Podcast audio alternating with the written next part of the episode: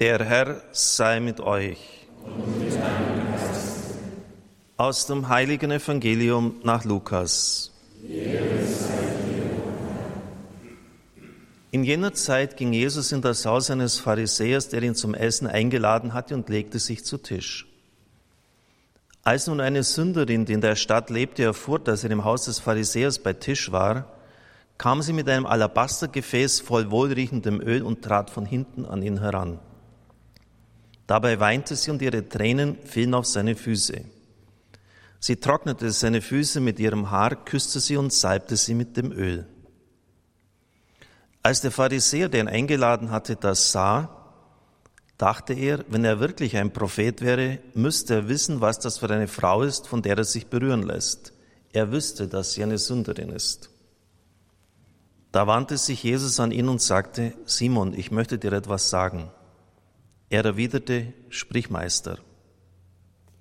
Jesus sagte, ein Geldverleiher hatte zwei Schuldner. Der eine war ihm 500 Denare schuldig, der andere 50. Als sie ihre Schulden nicht bezahlen konnten, erließ er sie beiden. Wer von ihnen wird ihn nun mehr lieben? Simon antwortete, ich nehme an, der, dem er mehr erlassen hat. Jesus sagte zu ihm, du hast recht. Da wandte er sich der Frau zu und sagte zu Simon, siehst du diese Frau? Als ich in dein Haus kam, hast du mir kein Wasser zum Waschen der Füße gegeben. Sie aber hat ihre Tränen über meinen Füßen vergossen und sie mit ihrem Haar abgetrocknet. Du hast mir zur Begrüßung keinen Kuss gegeben, sie aber hat mir, seit sie hier ist, unaufhörlich die Füße geküsst. Du hast mir nicht das Haar mit Öl gesalbt, sie aber hat mir mit ihrem wohlriechenden Öl die Füße gesalbt. Deshalb sage ich dir, ihr sind ihre vielen Sünden vergeben, weil sie mir so viel Liebe gezeigt hat. Wem nur wenig vergeben wird, der zeigt auch nur wenig Liebe. Dann sagte er zu ihr, deine Sünden sind dir vergeben. Da dachten die anderen Gäste, wer ist das, dass es sogar Sünden vergibt? Er aber sagte zu der Frau, dein Glaube hat dir geholfen. Geh in Frieden. Evangelium unseres Herrn Jesus Christus.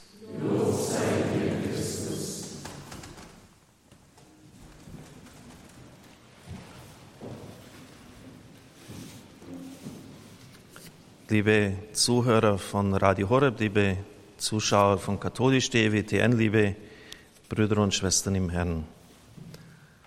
Im Evangelium des heutigen Tages geht es um das Thema Nummer eins.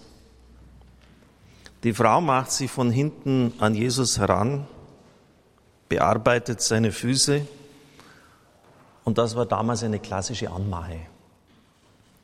Der sollte Lust auf mehr bekommen. So muss man das verstehen, nichts anderes. Thema Nummer eins, auch bei unseren Bischöfen, zumindest eines von vieren, über den Zölibat, die Rolle der Frau in der Kirche, die Ausübung des Priesteramtes, das Amt in der Kirche überhaupt und Sexualität das, ist, das sind die Themen, die derzeit diskutiert werden und auf letzteres möchte ich auch eingehen. Ja, das stimmt tatsächlich, es ist Thema Nummer eins. Bei Google können Sie das bestätigt finden, welcher Begriff wann am meisten gesucht wird. Wen wundert's? Porno hat die häufigsten Abfragen von 1.30 Uhr bis 1.40 Uhr in der Nacht. Vibrator von 2.10 Uhr bis 2.20 Uhr. Liebe erhält 286 Millionen Treffer, Gott 140 Millionen, Sex hingegen über drei Milliarden Treffer. So ist die Welt. So heißt der letzte Satz in diesem Artikel, in dem darüber berichtet wird.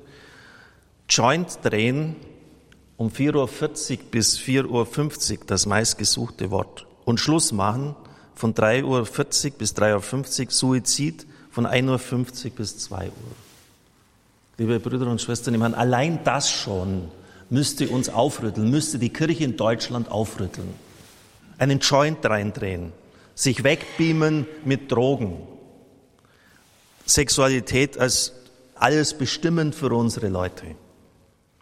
Und weil man dieses Leben nicht aushält, weil es das irgendwie auch nicht sein kann, beamt man sich halt weg und überlegt, wie man sich umbringt. Suizid machen, Schluss machen, Das sind Hunderttausende, die das in der Nacht abfragen. Und Sie werden sehen, die neuen Medien, die neuen Möglichkeiten werden das befeuern. Als damals Video eingeführt worden ist, war die Sexindustrie der Haupttreiber und bei den 3D-Brillen 3D-Brillen wird es das auch sein. Denn wenn dann in Thailand sich ein Mann über ein minderjähriges Kind hermacht, dann kann das jemand in Deutschland, der diese Brille aufhat, eins zu eins live mit überleben. Und darum wird das so befördert. Nun hat Kardinal Marx bei der Tagung der Bischofskonferenz im März 2019 in Lingen gesagt, die Sexualmoral der Kirche hat entscheidende Erkenntnisse aus Theologie und Humanwissenschaften noch nicht rezipiert. Die personale Bedeutung der Sexualität findet keine hinreichende Beachtung. Das Resultat? Die Moralverkündigung gibt der überwiegenden Mehrheit der Getauften keine Orientierung. Sie fristet ein Nischendasein. Wir spüren, dass wir oft nicht sprachfähig sind in den Fragen an das heutige Sexualverhalten. Geeignete Formate zur Klärung von Neuausrichtung und Veränderung werden wir in diesem Jahr bei der Vorbereitung des synodalen Prozesses suchen. Und es hat sich auch am vergangenen Wochenende eine Kommission der Deutschen Bischofskonferenz damit beschäftigt. Es geht also um Neuausrichtung und Veränderung. Darf man das? Ein Blick in die Geschichte hilft uns. Das philosophische Denken in der Antike war wesentlich geprägt von der Lehre der Stoa und von Platon. Nach ihm war der Leib das Grab der Seele. Und dazu kam noch der Gedanke der Reinkarnation. Das heißt hier konkret, nach dem Tod werden die Pferde gewechselt, ein neuer Leib kommt. Der Leib ist eine wertlose Hülle, die Seele ist entscheidend.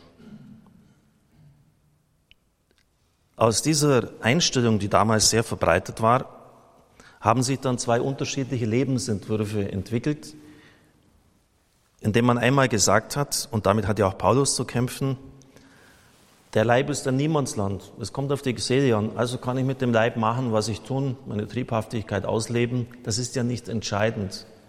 Der wird wieder verfallen, das ist nicht bedeutend. Oder die andere Richtung, das waren die Rigoristen. Und die waren damals enorm stark. Wer von Ihnen hat schon mal was von den Novatianern gehört? Von den Markioniten oder den Enkratiten? Martin, kennst du die Leute? Hast Theologie studiert? ja, das, das wissen heute nur noch Spezialisten der Kirchengeschichte, was diese Leute waren, was sie gelehrt haben, wie sie gedacht haben. Die Novatianer und die Gruppen, deshalb gehe ich auf sie ein, waren enorm einflussreich vertraten die Auffassung, dass Hurerei, also das, was die Frau im Evangelium getan hat, eine so schwere Sünde sei, dass sie nicht vergeben werden könne. Markion war der Auffassung, er war der Vertreter einer gnostischen Richtung, hat das Alte Testament sehr abgewertet, dass die Ehe Porneia sei, Unzucht. Und deshalb wurde den Anhängern seiner Richtung eine totale Abstinenz auferlegt. Bei der Taufe musste ein Zölibatsgelübde abgelegt werden, weil Ehe in sich schlecht ist. Am einflussreichsten waren die Enkratiten. Die haben dieses Denken am meisten vorangebracht. Ehelicher Verkehr war sozusagen erlaubte Sünde. Dagegen hat unsere Kirche, die katholische Kirche, immer die Güte des Leibes verteidigt. Leiblichkeit, Sexualität sind etwas Gutes. Begründung, das Wort ist Fleisch geworden. Insofern, als der Sohn Gottes Mensch Fleisch geworden ist, kann Menschsein nicht von vornherein und damit Sexualität etwas Schlechtes, etwas Negatives sein. Sie merken also, wir standen über Jahrhunderte komplett an der anderen Front. Komplett an der anderen Front. Machen wir einen Zeitsprung in die Renaissance, in den Barock hinein. Ich erinnere mich da an ein Ereignis, da war ich nur ein Kind, das war Mitte der 60er Jahre. Da kam einer aus unserem Dorf, es war damals eine Seltenheit, dass man eine Romreise gemacht hat, von dieser zurück und war vollkommen aus dem Häuschen. Es war noch vor der 68er Zeit, wo es ziemlich prüde zugegangen ist. Und er hat die Vatikanischen Museen besucht, also im Zentrum der Kirche. und hat dann gesagt, lauter Nackte. Der war völlig fertig. Der hat das nicht fassen können. Bilder, Skulpturen, äh, wo die Schönheit des menschlichen Leibes, besonders auch der Frau, dargestellt war. Das ist mit all dem, was er in seiner Erziehung gelernt hat, in einer gewissen Brüderei, die damals äh, noch üblich war, nicht zu vereinbaren gewesen. Und das hat sich mir eingeprägt, weil der seine Fassungslosigkeit da äh, mehrfach ins Wort gebracht hat. Also da hat sich in der Sexualität etwas getan und ich darf Ihnen da aus diesem Bestseller von Manfred Lütz, der Skandal der Skandale, die geheime Geschichte des Christentums, etwas vorlesen. Im Übrigen galten Katholiken früher in Wirklichkeit in Sexualangelegenheiten immer schon eher als lax, ja als säuisch, was rechtschaffene Protestanten jahrhundertelang empörte. Laien, Priester, Bischöfe und sogar Päpste sahen das mehr und nach dem guten rheinischen Motto, der liebe Gott ist ja nicht so streng. Sahen, Entschuldigung, sahen das mehr nach dem gut rheinischen Motto, der liebe Gott ist ja nicht so streng. Das in der allgemeinen gesellschaftlichen Debatte sexuelle Vergehen seit 200 Jahren so sehr in den Vordergrund rückten, ging nicht von der katholischen Kirche aus, sondern insbesondere von der Aufklärung, die in den sexuellen Sünden die individuelle Person am tiefsten verletzbar fand. Und die ganze bigotte Verklemmtheit des 19. Jahrhunderts ist im Wesentlichen einer bürgerlich-protestantischen Kultur geschuldet, die Frauen abwertete und die Körper von Männern und Frauen unter ganz viel Textil begrub. Also, liebe evangelische Geschwister, wir haben vieles verkehrt gemacht in der Geschichte, aber den Schuh müsst ihr euch anziehen. Dieser protestantische Purismus, der, besonders in der viktorianischen Ära, ist ja bekannt. Man war zugeknöpft bis hier oben und der Rock ging bis zu den Knöcheln der Füße hinunter. Und da muss man ganz ehrlich zugegeben, zugeben, dass sich das auch auf unsere Theologie abgefärbt hat. Da braucht man nur ein Moralhandbuch Anfang des 20. Jahrhunderts oder Ende des 19. Jahrhunderts nachlesen. Da spürt man auch, dass dieser Zeitgeist nicht ganz an der katholischen Kirche, an der katholischen Sexualmoral vorbeigegangen ist. Aber wenn man jetzt das gesamte Geschichte betrachtet, und darum habe ich jetzt so ausführlich ausgeholt, da merken Sie, dass man hier sehr differenziert hinschauen muss. Leiblichkeit, Sexualität sind in der katholischen Kirche fast durchgängig positiv gesehen worden. Und es hat immer wieder schon Veränderungen, neue Akzentsetzungen gegeben. Deshalb ist es legitim, was Kardinal Marx sagt, dass man darüber nachdenken muss in der heutigen Zeit, auch was Humanwissenschaften uns zu sagen haben. Wie wichtig ist es doch, von einem anderen Menschen begehrt zu werden, umworben zu werden, gewollt zu werden. Das hat auch mit Selbstwertgefühl zu tun, und wie berauschend und schön kann dieses Einswerden von Mann und Frau sein. Und ich glaube, dass wir uns in der Diskussion diesen Erkenntnissen der Humanwissenschaft sicher nicht verweigern dürfen. Aber ich halte es mit Karl Rahner, der gesagt hat, bei wichtigen Dingen ist immer eine differenzierte Antwort notwendig. Und irgendwie haben wir schon auch ein bisschen ein vielleicht ungutes Gefühl, wenn es heißt, das muss neu ausgerichtet werden. Ja, nach was muss es denn neu ausgerichtet werden? Nach den Zeitströmungen oder nach der Lehre und der Sicht unserer Kirche? Ich darf Ihnen aus diesem Buch von Lütz noch etwas vorlesen. Da werden Sie gleich merken, wie problematisch das ist.